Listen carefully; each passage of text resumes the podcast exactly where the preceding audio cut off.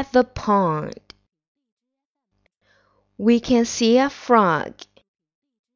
We can see a turtle. We can see the fish. We can see a fox. We can see the snake. We can see a butterfly. We can see a duck. We can see the pond.